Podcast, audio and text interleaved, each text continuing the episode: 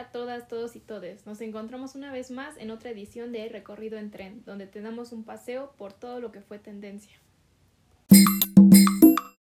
¿Qué tal, Aldo? Fue una semana llena de información, ¿no crees? En específico este fin de semana. Muy buen día, Sharini, y saludos a todos y todas nuestras escuchas. Tienes razón, han sido semanas llenas de tendencias, pero esta en específico bastante completa respecto a deporte. Así que sin esperar más, vamos a comenzar. Bueno, pues el primer tema a tocar el día de hoy es, sin duda alguna, el mejor deportista mexicano en la actualidad, Saúl El Canelo Álvarez. El pasado sábado 6 de noviembre ganó contra Caleb Plant el título supermediano y se convirtió en el campeón mundial absoluto de esta categoría. Canelo Álvarez noqueó en el round 11 a su contrincante y se convirtió así en el mejor boxeador libra por libra del mundo. ¿Y tú qué nos tienes, Sharini? Bueno, yo voy a continuar en esta sintonía, hablando de deporte. Ya sabes, fueron los temas que más sonaron este fin de semana. Y bueno, este domingo se fue viral el nombre de Verstappen a raíz del triunfo del neerlandés en el Gran Premio de México que se llevó a cabo del viernes al domingo en el Autódromo Hermanos Rodríguez aquí en la Ciudad de México. Resulta que este piloto consagró su triunfo gracias a la gran salida que le dio la primera posición en la carrera. Este podio representa el decimonoveno triunfo de Max y su séptimo en esta temporada, ampliándose en ventaja 20 unidades sobre uno de sus más grandes rivales, que es Lewis Hamilton. Yo en realidad es que no estaba muy en sintonía con este tema de la Fórmula 1, pero pues es de lo que todos hablaban, así que tuve que informarme y seguir de cerca este gran evento que representó también para el turismo un, una gran recuperación después de su cancelación el año pasado por la pandemia por COVID-19. Bueno, ¿y tú qué opinas, Aldo, de este tema de la Fórmula 1? ¿Estabas muy metido en eso o de plano no?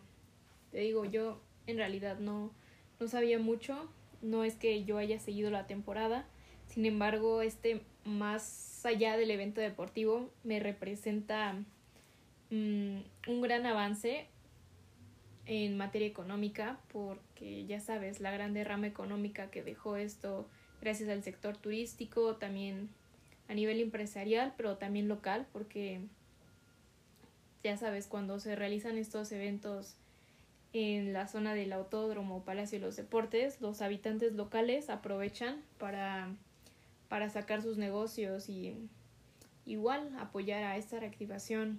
Ya sabes, ponen locales de comida, también aprovechan para rentar sus estacionamientos y cosas así. Entonces me parece todo esto como muy valioso y por eso creo que es importante mencionarlo aquí en este podcast.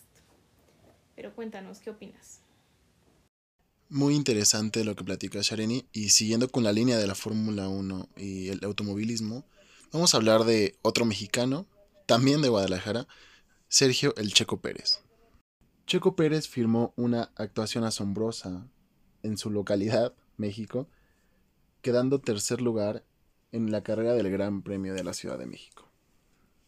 Checo ha firmado esta noche una de sus mejores carreras en su historia en la Fórmula 1 y lo hizo nada más y nada menos en frente de su afición.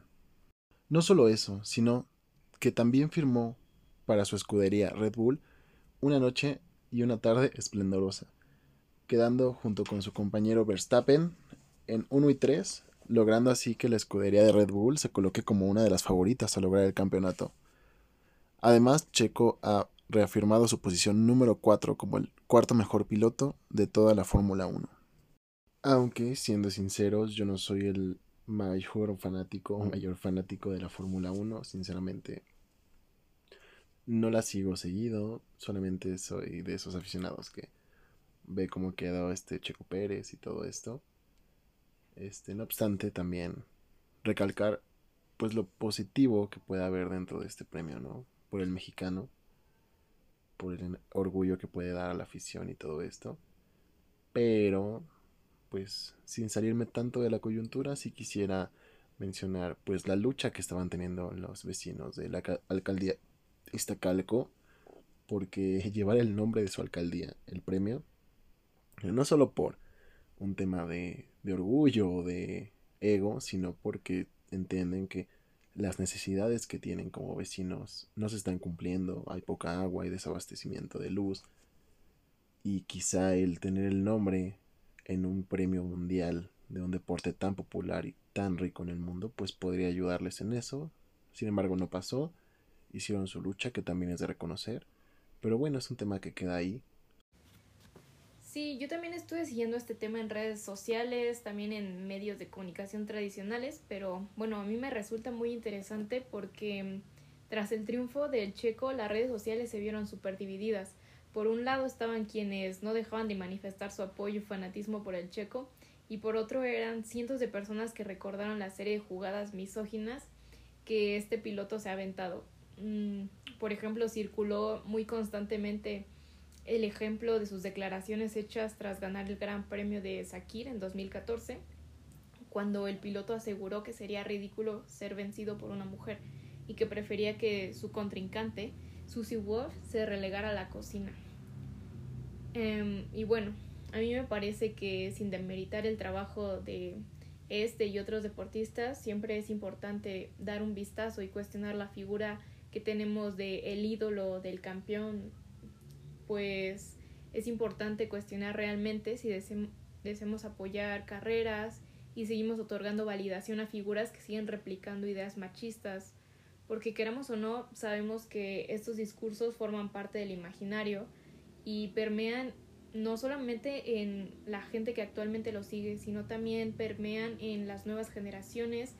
Y me parece que la figura de los deportistas no solamente se debe concentrar en su labor y su disciplina, sino también en el discurso que estos manejan, porque deben de tener muy presente que, que son un ejemplo y pues sí tienen mucha influencia sobre hombres, mujeres que, que admiran su labor, entonces me parece que si bien ya pidió disculpas acerca de este incidente pasado en 2014, creo que igualmente debe trabajar en replicar discursos más inclusivos, más respetuosos y aprovechar todo este foco que tiene, ¿no? mediático para para hacer una labor más allá de, de su disciplina. Y bueno, para no dejarla. Eh, sí, tienes también razón en lo que comentabas de la marcha que hicieron los vecinos de la localidad para rebautizar el premio como el Gran Premio de Iztacalco. Me parece que hubo alrededor de 30 participantes en esta movilización y se relaciona también con lo que ya les había comentado acerca de la movilización que genera este tipo de eventos alrededor de toda la zona del autódromo, Forosol, Palacio de los Deportes. Pero también tienes razón en que este es un tema que debemos dejar para después. En fin, pasando a otro tema, pero igualmente dentro de la misma órbita. Cuéntanos, Aldo, acerca de el Cruz Azul y su papel durante este fin de semana. Bueno, bueno, llevaba esperando este momento todo el podcast y es que voy a hablar nada más y nada menos, como mencionas, de mi equipo Cruz Azul. Ya que el pasado domingo logró vencer al líder general del torneo, el América, con un marcador de 2 a 1, con un penal súper polémico al final del partido, que logró coquetrar Jonathan Cabecita Rodríguez para darle en triunfo a Cruz Azul.